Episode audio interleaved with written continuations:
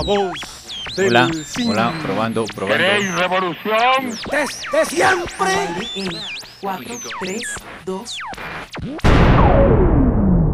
Crear valor a través de nuevas ideas y la innovación.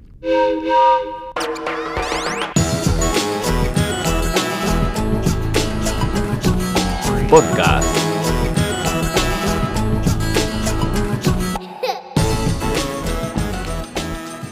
¿Pero qué es? ¿Cómo llegar a ello? Lo iremos descubriendo de a poco en cada episodio con ideas y ejemplos de los que ya lo hicieron. Además de historias novedosas, te brindamos lecciones prácticas y recomendaciones que puedes aplicar en tu vida empresarial. Descubre cómo innovar, motivar y crear tu propio camino hacia el éxito. Prepárate para aprender y deja que te inspiremos con nuestras historias y enseñanzas. ¡Comencemos!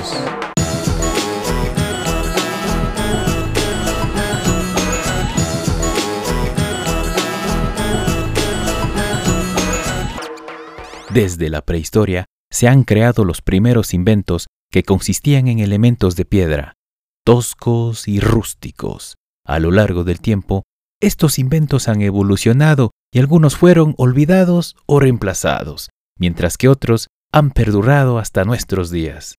En esta serie de podcast hablaremos de muchos inventos. Hoy hablaremos del velcro y patentes. Según la RAE, invento es la acción y efecto de inventar. Lo que no nos dice nada. Entonces, recurrimos a Wikipedia. Abro paréntesis. Página odiada por los profesores. Cierro paréntesis. Según Wikipedia, invento viene del latín invenire. Es un objeto, técnica o proceso que posee características novedosas y transformadoras. Sin embargo, algunas invenciones también representan una creación innovadora sin antecedentes de la ciencia o la tecnología que amplían los límites del conocimiento humano. ¿A quién no le gusta dar un paseo caminando por el parque o el campo? Una persona, al terminar uno de estos paseos por el campo, se percató que en sus medias o calcetines, según el país donde me escuches, al igual que sus pantalones, se habían enganchado unas semillas de una planta llamada Satium spinosum o vulgarmente llamada arrancamoños o cachurrera menor, al ver la facilidad con la que estas semillas se habían enganchado en la ropa, en el pelaje de su perro y en general los animales, hizo algo muy curioso, distinto a lo que hubiésemos hecho el común de los mortales. Y este es el momento eureka. Esta persona era George de Mestral, un ingeniero suizo. Él separó cuidadosamente esas semillas de la ropa con mucho, mucho cuidado y las observó por un microscopio. ¿Qué es lo que encontró? Se concentró en buscar qué hace que se peguen o agarren a la ropa.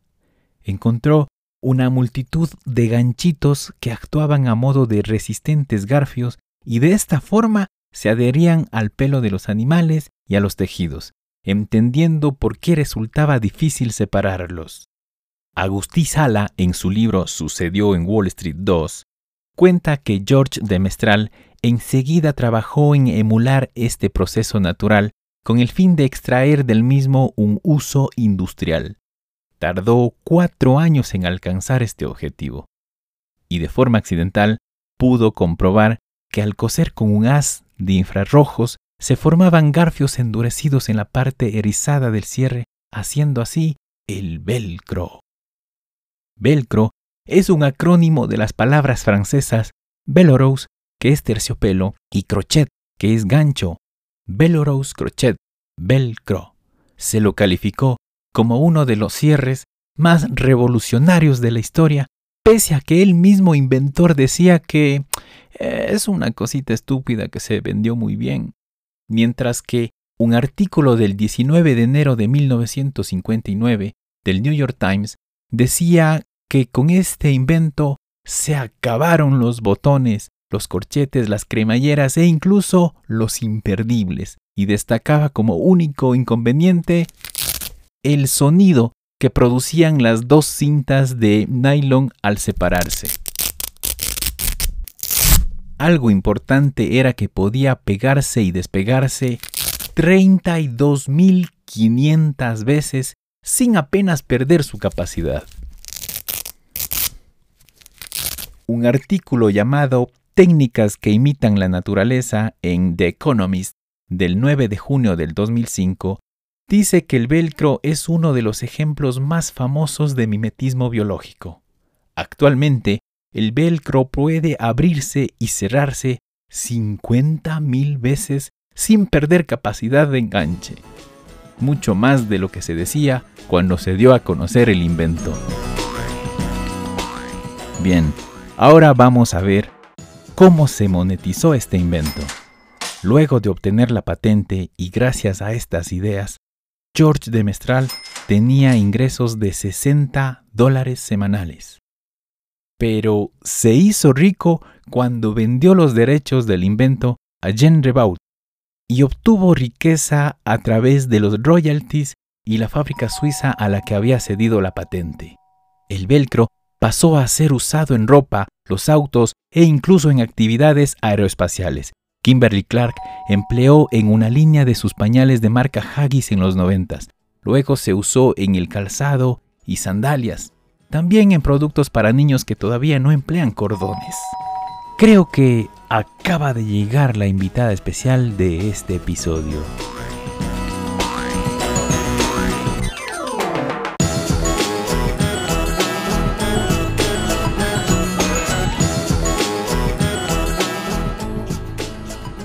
Para las conclusiones y enseñanzas, hoy nos acompaña una invitada muy especial. Ella es de Perú, abogada de profesión y estudios de posgrado en Administración de Negocios. Ella es Paola Guaita.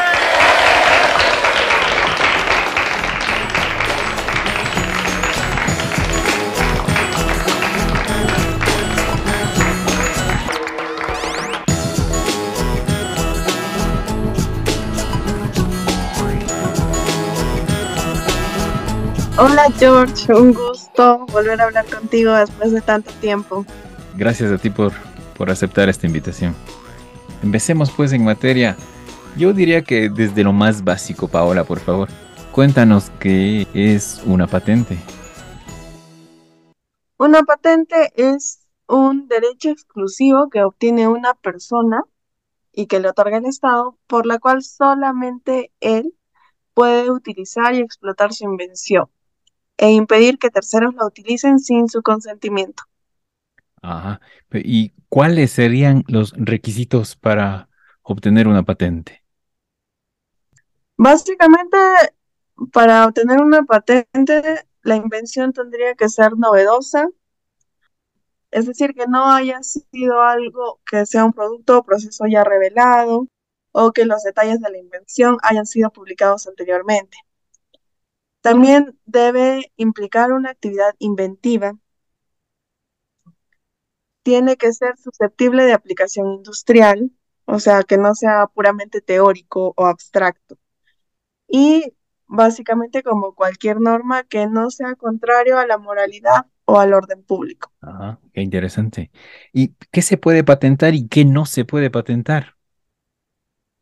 En tipos de patentes podríamos hablar de dos patentes de invención y patentes de modelo de utilidad.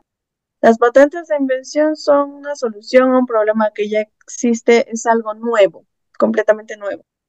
Mientras las patentes de modelo de utilidad son consideradas como mejoras o adaptaciones útiles a procesos que ya existen.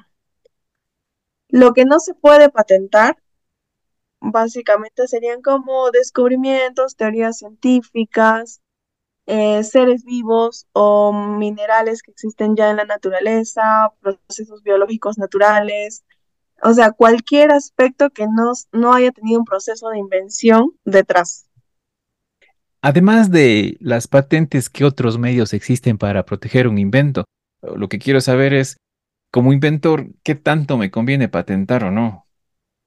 Ok, aquí es importante saber que una persona como inventor siempre invierte muchos recursos, ya sea económicos, ya sea de tiempo, eh, intelectuales, para crear algo. Entonces, una persona siempre va a buscar obtener algún beneficio. La forma de proteger tu creación hablaríamos de dos. Una que es a través de las patentes, cuando la protección te la brinda el Estado, y la otra forma, sin la intervención del Estado, sería a través del secreto industrial. O sea que ya no hay intervención de una administración pública, sino que tú, como empresa o como persona, bueno, persona natural que tiene un invento, creas a través de contratos y de cláusulas con los trabajadores o con las personas que tienen acceso a la información, pactos de secreto industrial. Entonces, aquí tenemos básicamente, digamos, el, el típico caso de Coca-Cola, que no ha patentado, obviamente, su, su receta secreta porque implicaría que todo el mundo tenga acceso a esa información, sino que más bien maneja este aspecto mediante cláusulas y mediante procedimientos internos a través del secreto industrial. Mira, qué interesante.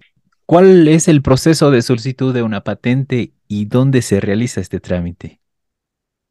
Bueno, la solicitud de patente varía de acuerdo al país en el que te ubiques. Básicamente yo conozco el de Perú, que es a través de Indecopi. ¿Ya? Entonces es un proceso relativamente sencillo, digamos, presentas tu formato de solicitud, el documento técnico de invención, que digamos tiene que ser exhaustivo, donde está toda la información eh, respecto a tu patente. Y está tan específica que cualquier persona podría replicarlo. Ese es el detalle.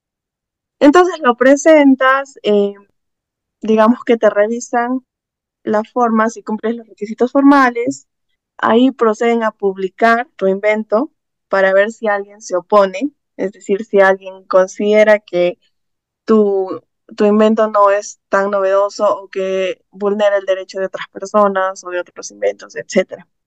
Una vez pasada esta etapa, se hace la evaluación de fondo y se te brinda una resolución que dice, bueno, tú eres el propietario de esta patente y si te corresponde obtener los derechos exclusivos.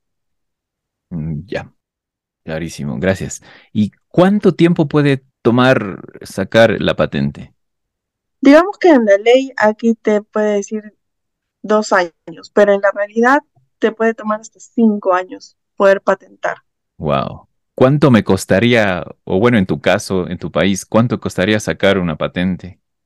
Los trámites administrativos oscilan entre 200 y 300 dólares. Tienes que considerar trámites legales, trámites de otros profesionales que requieras para hacer todos los documentos necesarios. Y además tienes que considerar que hay una tasa de mantenimiento anual que tú comienzas a pagar desde que tú ingresas la solicitud. O sea, mientras todavía no te han dado ninguna respuesta, tú ya comienzas a pagar una tasa de mantenimiento. Una vez que te ofrecen la patente, o sea, que te dicen ya, si, la, si está aprobado, tú tienes que pagar por la concesión de este derecho anualmente hasta que termine ese plazo de protección. Y el precio oscila entre unos 50 dólares hasta, digamos, 100 dólares anuales que una persona tiene que pagar. ¿Qué tiempo de vigencia tiene una patente y qué sucede cuando esta expira? El tiempo de vigencia varía. Si es una patente de invención, es 20 años, que es el más largo que existe. Y si es una de modelo de utilidad, pues es de 10 años. ¿Qué pasa cuando termina? Pues tu patente es de dominio público. Cualquier persona puede acceder a esa información porque ya estaba, ya estaba publicada en las páginas, pero ahora cualquier persona puede fabricarla y no tiene la obligación de tener tu autorización.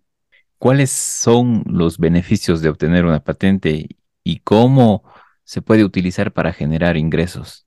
Bueno, como te había dicho antes, se supone que un inventor gasta muchos recursos para crear algo nuevo y novedoso que sea patentable. Entonces, la forma de obtener beneficios económicos de su trabajo es a través de las regalías. Entonces, ¿cómo se obtienen las regalías? Él va y ofrece sus, sus, sus productos o sus inventos para que otras empresas las utilicen y crean ciertos contratos o acuerdo entre las partes en la que dice, bueno, tú vas a usar este invento que me pertenece, vas a tener acceso a la información, por tal motivo me tienes que pagar cierta cantidad. Entonces, es netamente acuerdo entre partes privadas. Bueno, ¿y qué, qué es una, una infracción de, de patente? ¿Y qué pasa si, si alguien la infringe?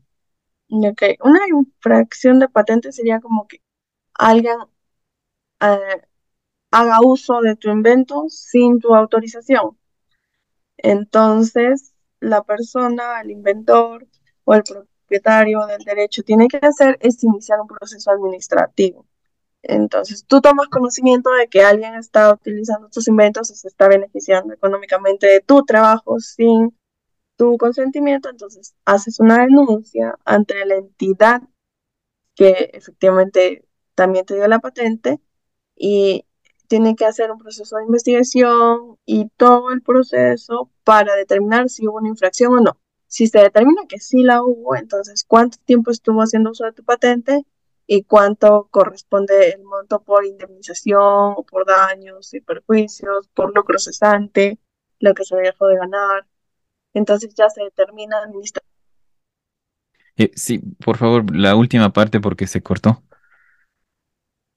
Ah, ya. Entonces, solo para repetir, entonces, cuando la administración determina que sí estuvo utilizando tu invento sin tu consentimiento, determina un monto que te tiene que pagar por, eh, puede ser concepto de indemnización, puede ser lucro cesante o bajo el concepto que ya tú hayas determinado al realizar el- el- la denuncia.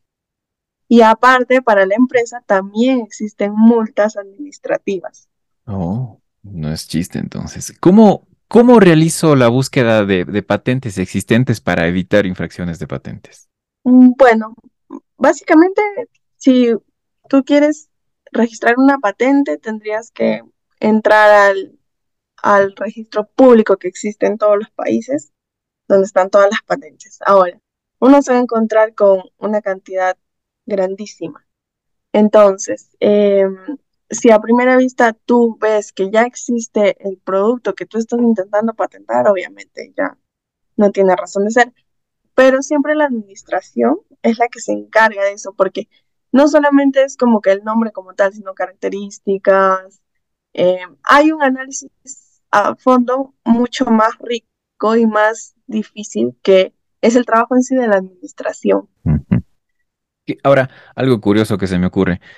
¿Qué pasa si dos empresas competidoras quieren patentar a la vez un mismo invento o proceso? No sé, algo que quieran patentar. Sería muy raro que dos empresas a la vez quieran patentar algo, pero en caso de que suceda, eh, existe la carga de la prueba, digamos, y la carga de la prueba dice que le corresponde a la empresa acreditar que ellos lo inventaron. Y algo importante o algo que determinaría quién es el propietario sería la antigüedad. Si uno acredita que creó ese invento con mayor an- anterioridad que la otra empresa, entonces esa persona jurídica o esa empresa sería el propietario del invento. Pero hay que hacer todo un procedimiento de análisis también. Querida Paola, se nos ha acabado el tiempo y también sé que eres una persona muy ocupada y respetuoso de tu tiempo. Vamos a dejarlo hasta aquí. Quisiera comprometerte para en otra ocasión continuar conversando. Por el momento te agradezco mucho. Han quedado muy claros los conceptos. Muchas gracias a ti y espero que la información te haya brindado algunas luces. Igual estoy para profundizar cualquier tema. Muchas gracias por la invitación. Chao, chao. Gracias, George. Nos vemos. Gracias. Amigas, amigos, estuvo con nosotros Paola Guaita, ya es de Perú. Y bueno, nos ha comentado un poquito cómo es en su país este proceso de patentar. Y por supuesto, tiene similares características en cada uno de nuestros países de Latinoamérica. Hoy tuvimos la revisión del invento del velcro y cómo su creador obtuvo réditos económicos. Y una joven empresaria peruana nos dio una gran introducción hacia patentes. En la descripción y comentarios encontrarán sus redes sociales. De parte del equipo consultor y el mío, les agradecemos por escucharnos. ¡Qué gran episodio! Hasta la próxima emisión.